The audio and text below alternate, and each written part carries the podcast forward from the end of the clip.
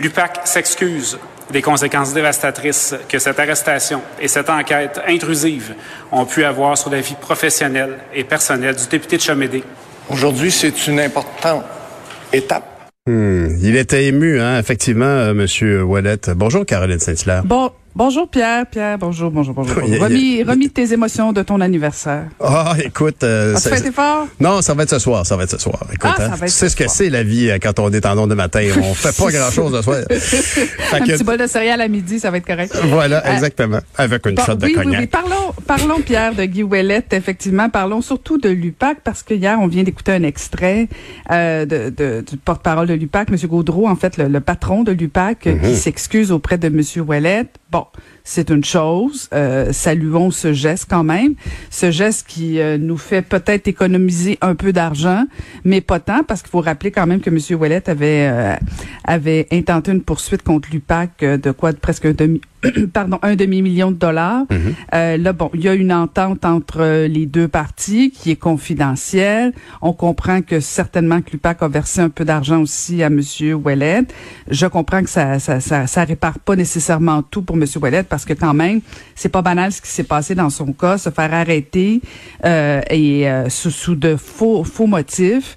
Euh, ça entache une réputation. Alors, c'est bien sûr que euh, l'UPAC, le gouvernement avait pas le choix de, de, de, de payer pour ça. Euh, on, on, savait que c'était une question de temps. Souviens-toi, même même M. Chagnon à l'Assemblée nationale avait dit euh, qu'on accuse ou qu'on s'excuse. Tous les parlementaires étaient indignés de la façon que ça s'était fait.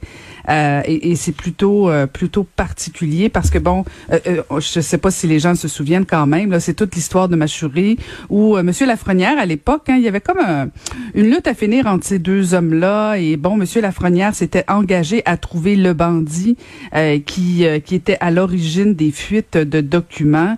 Et euh, bon, finalement, on avait accusé Monsieur Ouellette, qui en a aussi un peu payé le prix politique ben, parce que mêlé à tout ça, mêlé à d'autres histoires, le Parti libéral du Québec l'a exclu, l'a exclu de son caucus. donc, il y a, y, a, y a quand même des dommages pour Monsieur Ouellette. Mais cela étant dit, bon, Là, on serait porté de dire il y, a, un comportement judéo-chrétien qui dit parfait, on s'est excusé, on tourne la page, on n'en parle plus. Mm-hmm. Moi, je pense quand même que l'UPAC doit quand même expliquer certaines choses aux parlementaires de l'Assemblée nationale. À la limite, que ça se ferait même à huis clos, ça me dérangerait pas si je le savais pas, mais je voudrais que les parlementaires soient informés de ce qui s'est passé exactement, parce que euh, bon, bien sûr, hier, les excuses vont probablement servir quand même à peut-être peut-être augmenter un peu le niveau de confiance envers les dirigeants de l'UPAC, bien que j'en doute. Euh, mais peut-être que ça servira parce que on a senti les excuses sincères de la part de M. Gaudreau euh, et il a dit que lui-même n'avait pas l'intention de faire de la police cowboy. Donc, je comprends que son prédécesseur en faisait. Oui, c'est vrai. Euh, et, et, et M. Lafrenière est deux pieds sur le pouf à la maison, s'est poussé rapidement. Euh, est-ce que est-ce qu'on pourrait savoir exactement ce qui s'est passé? Euh, Et c'est pas c'est pas on peut pas prendre ça pour acquis parce qu'il semblerait qu'il y a eu une entente hors cours et on peut imaginer que ces excuses là faites à l'Assemblée nationale elles faisaient partie de l'entente euh, entre ben l'UPAC ben et, oui. c'est sûr, Pierre. C'est sûr que M. Gaudreau a pas dit je vais m'excuser ben parce que ce serait noble et gentil de ma part, ça devait être la moindre des choses parce que euh, c'est une chose que M. Ouellet ait un montant d'argent, sa réputation doit être euh, doit, être blanchie, voilà, et, et ça part de ces excuses là euh, que si lui avait reçu un chèque de, de, façon privée, ben personne l'aurait su. Alors il faut savoir, il fallait que tout le Québec sache que M. Ouellet a rien à se reprocher. Au contraire, c'est c'est l'UPAC qui a mal agi dans tout ça. donc donc, euh, mais ça, ça, en demeure pas moins, selon moi, que l'UPAC doit venir s'expliquer, doit aller s'expliquer à l'Assemblée nationale, euh, parce que je tiens à le dire aussi, il y a, il y a deux policiers qui poursuivent M. Ouellet. Hein. Je sais pas si tu te souviens là, mais euh, M. Ouellet avait écorché des policiers dans, dans toute cette enquête-là en disant qu'il avait été arrêté de façon cavalière et tout ça. Et ben il y a deux policiers qui poursuivent M. Ouellet pour 100 000 dollars. Alors, est-ce que ces poursuites-là tombent avec cette entente de l'UPAC et M. Ouellet ou où ça continue. Euh, donc, il y a mm. tout ça. Il y a comme des dommages collatéraux. Bien sûr. Euh, quelle affaire. Quel grand, gâchis. Puis euh, ça va être... c'est l'enjeu pour Frédéric Gaudreau de pouvoir repartir à neuf, d'essuyer la, la, la, la, planche et repartir à zéro. On lui souhaite parce que quand même, cette, cette unité... On se souhaite. On ben oui, parce que cette unité-là avait un but ah. bien précis de lutter contre la corruption, effectivement. On peut être fier de nos jeunes aujourd'hui, je pense. Hein? Ben, écoute, combien de fois nous, nous, nous, les vieux, les petits vieillards qui se couchons à 7 heures, euh, disons que les jeunes sont pas fins, qui, euh, qui maganent nos parcs puis tout ça. On doutait même qu'ils allaient se faire vacciner. Ha, ha, ha. Excusez-vous auprès des jeunes.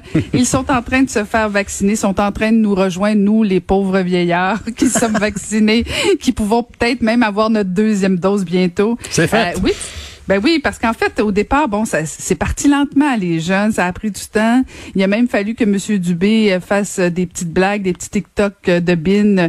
Il y a eu des campagnes, tout ça. On était à 45 Et là, hier, de bin. Oui, des TikTok de bin. Ouais, je fais un petit raccourci euh, parce que je sais que mon temps s'écoule et avant que tu me raccroches la ligne au nez. Voilà. Euh, donc, on serait rendu à 61% chez les jeunes.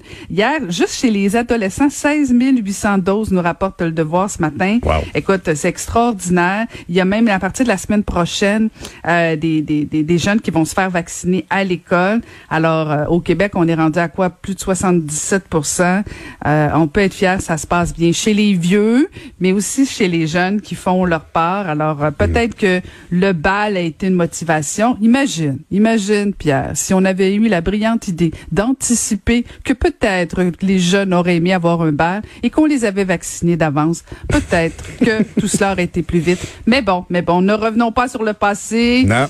Non, non, non, non. Portons-nous vers l'avenir et l'avenir appartient aux jeunes. C'est merveilleux. Et puis, qu'est-ce que tu as au menu dans ton balado cette fin de semaine-ci? Ben, en fait, plein d'affaires, Pierre, parce que bon, tantôt, tu parlais avec Maude du G7, Monsieur Trudeau, euh, qui est en son mhm. premier grand voyage.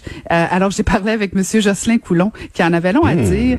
Euh, beaucoup d'attentes sur cette rencontre-là, mais en même temps, pas tant non plus. Parce On se rappellera que, Jocelyn Coulon était le conseiller de, du ministre aux Affaires internationales, qui était Stéphane Dion à l'époque. Stéphane Dion, exactement, mhm. qui avait fait un livre sur sur Justin Trudeau et sa pitoyable diplomatie canadienne. Alors, euh, il dit euh, ses attentes face à ce G7-là, une, une, euh, une rencontre très intéressante, un échange très intéressant, et aussi avec Rémi Trudel, Pierre. Écoute, ah. là, ça, faut écouter ça, parce que j'étais curieuse de savoir ce que Rémi Trudel pensait de la sortie de Sylvain Roy face au PQ, qui a mhm. annoncé qu'il quittait, puis tout ça. Bon, le débat des régions, la place des députés dans un caucus, la façon que Paul Saint-Pierre Plamondon l'a traité, il mâche pas ses mots, Monsieur Trudel, très, très, très dur à l'endroit de Paul Saint-Pierre Plamondon.